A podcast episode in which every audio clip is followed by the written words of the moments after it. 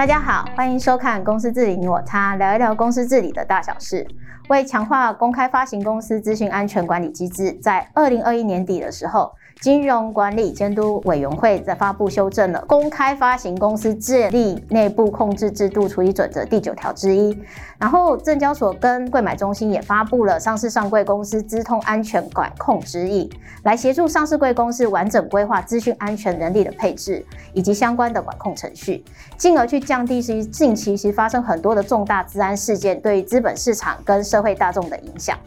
那我们在上一集也聊到，就是二零二二年的公司治理评鉴指标，其实也配合了强化公上市柜公司资通安全的目标，在资讯安全上其实增加了一些额外加分的项目。那到底如何兼顾公司治理跟资讯安全，其实已经成为最近二零二二年初最夯的话题哦。那这一集呢，我们特别邀请到资诚智能风险管理咨询公司的治理专家张进瑞执行董事，来跟大家谈一谈各项法规的要求跟趋势下的治安治理。进瑞好。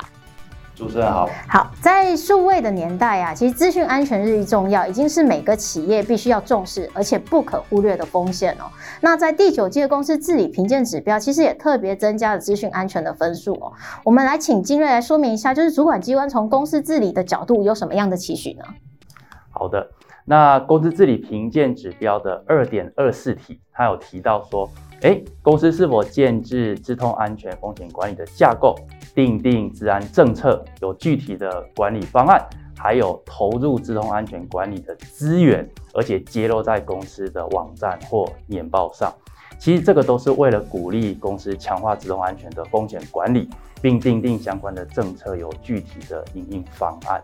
那跟之前最大的不一样哦，其实他特别提到说，诶，如果公司有导入 ISO。二七零零一或 CIS 二七零零一等资讯安全管理系统的标准取得认证验证的话，那总分会另加一分。好，这是最大的不一样。明白。那这个这公司治理评鉴指标，其实又是参考什么样的法令规定要求制定的呢？其实就是从这个公开发行公司建立内部控制制度处理准则的第八条、第九条，其实它都有要求哦，要订定呃个人资料保护的管理，还有电脑化资讯系统的相关控制。那第十三条也有要求哦，要把自动安全检查列入每年年度稽核的稽核项目。那其实也有参考这个公开发行公司年报应行记载事项第十八条里面的要求来定定这个评鉴指标。意思就是说啊，这个这公司自己评鉴其实都是已经既有已经规范在相关的法令里面了，所以只是透过说自己评鉴的加分啊。刚刚金瑞有提到，就是说如果假设说他如果是导入 ISO 二七零零一、CNS 二七零零一等资讯安全管理系统标准的话，其实是主管机关在鼓励就对了。是的。好，那我们再问哦，就是公开发行公司建立内部控制制度处理准则第九条啊，本来就有规范的。我觉得像很多的观众。跟听众应该都跟我有一样的问题啊，就是它本来就规范的使用电脑化资讯系统应该有的内部控制哦。那目前公开发行公司以上本来就有一定的制度，我相信，那是不是可以简单说明一下现在现行修订的内容的主要差异呢？好的，那现在其实在，呃二零二一年十二月二十八号的时候，其实修订第九条之一，也就是提到说，哎。公开发行公司应配置适当的人力资源与设备，然后进行治安的规划、监控，然后执行治安的管理作业，然后符合一定条件的时候，他会要求哦，要有这个呃重理资安政策推动，还有资源调度的人来兼任资讯安全长，简称资安长。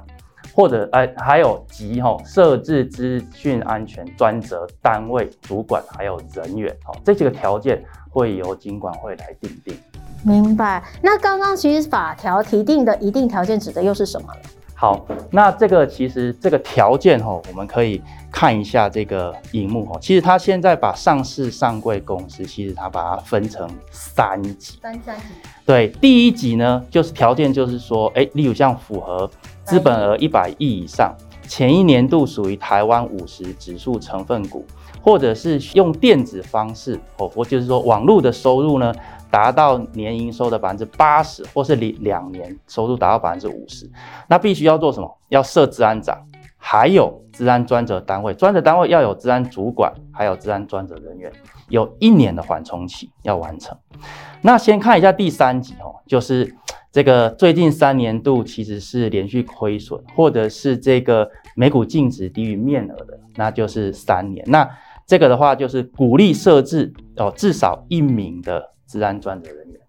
不是一，不是三，就是第二级。那第二级的话，它要求的话要有治安专责主管，还有至少一名的治安专责人员，有两年的缓冲期来完成。好，那这样我想听观众跟听众来问一下我们静瑞哦，像刚刚有提到，就是说看这边的话，其实他是说治安长跟治安的专职单，但刚刚也有提到说可以兼任。那到底他治安长可能跟资讯长？到底这两个可不可以兼任呢？在目前哈，在非金融业里面，其实是可以用兼任的哦。但是它是治安专责主管，好，那它是可以用兼任的。那在金融业的话，倒是会有呃，治安跟资讯要分开，然后达一定规模要设置职权行使独立的治安单位。这个是目前呃，先求有。再求好的一个方式来推动，明白。好，那刚刚其实有提到，就是说年报揭露上啊，现在就是治安好像是只有我们可以把治安这种作为啊，只有放在公司上的网站上，不行吗？呃，原本上是可以哈，但是在二零二一年的十一月三十号，其实有新版的公开发行公司年报应行记载事项准则，它有要求哈。这个公司的年报必须要揭露资安管理政策，还有风险管理架构，还有投入的资源，而且还要揭露，要说明说资安事件的阴影，然后要揭露资通安全风险对公司财务业务的影响，还有因应的措施。明白，所以这个的话就是试行到现在，今年即将要面对到的那个公司的编制的年报的部分，基本上就要适用这个新的法定规定，是吗？是的。OK，好，那关于啊资安管控，既然它这么的重要哦，那我们就想来问问我们的专家哦，就是说有没有什么样的具体的指引呢，可以提供给我们的观众跟听众呢？有的，其实，在证交所其实有发布上市上柜公司的自动安全管控指引。那其实它是有分阶段的。第一个就是说，哎，他希望大家对于治安事件要如实揭露，这是透明。好，第二个就是说要呃呃有一个承诺吼，就是推动治安要有资源的配置嘛。所以我刚刚讲要有治安长、治安专责单位、专责人员。好，那第三个之后那怎么做呢？其实他有发布了资通安全管控指引。这个管控指引其实我们把它整理起来，其实有八个重点。第一个就是说政策组织面，你要有资安的政策，你要有推动组织，刚刚有提到的哈，资安专责组织。第二个，你针对这个营运韧性，就是说要辨识公司什什么是公司重要的呃核心业务，然后它的重要性，好，然后针对支持核心业务的核心资通系统，要能够有做适当的保护，避免营运的中断，好。那第三个就是风险的管控，这是什么意思呢？就是说，对于资通系统刚刚提到的，要做盘点，要做风险评估，针对风险高于可接受风险值的，要有一个风险改善计划哦。所以这个就是风险的管控。那第四个是安全的开发，指的是什么？我们过去在开发系统的过程当中，我们谈的是 SDLC 的流程，但是未来呢，我们要把 secure 好，就是安全这个字就放在里面，也就是说，从一开始的需求，我们就要把安全放进去系统开发的过程的考量。好，这个就是安全的开发。那第五个是防护措施，这个就是很细的，就是说，哎，例如像公司该有的防火墙、防毒软体，哦，然后呃入侵的侦测。好，然后人员的管控、社交工程的演练，好，其实这些都在这个具体的防护措施里面有所规范。好，然后再来是委外的安全哦。那资通安全其实并不是公司做得好就结束了，而是你会有合作的伙伴，大家上下游之间都会互相影响。所以对于委外它也有特别的要求哦，要对于委外的资通安全做一定的评估。再来是事态的阴影，指的是什么？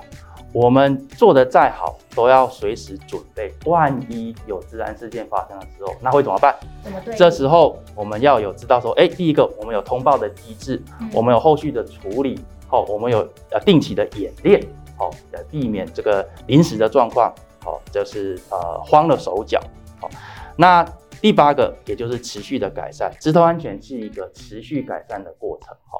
那也要把每年做的这些事情。然后除了内基要去做之外，也要把这个做的结果在董事会里面向董事们去申报。好，所以这个是目前在资通安全呃管控指引里面有八个重点，以上做这样子的说明。明白哦，其实最主要是因为说，其实现在哦，我相信各行各业其实都脱离不了所谓的数位化了。那频频我们有听到一些资安的攻击哦，我相信哦，这样子的指引其实最主要是要落实说，上市上柜公司对于整个资安的管理及资讯安全的重视哦，所以特别提出了所谓的管控指引哦。那考量大型或从事电子商务的上市柜公司的资安防护日益受到重视哦，这次法规修订就是公司啊，其实应该。要适当配置资讯安全人力及设备哦。其实刚刚我们金蕊也在提哦，治安长或是专职的一些治安的单位跟人员哦，可逐步提升公司治安防护能力哦。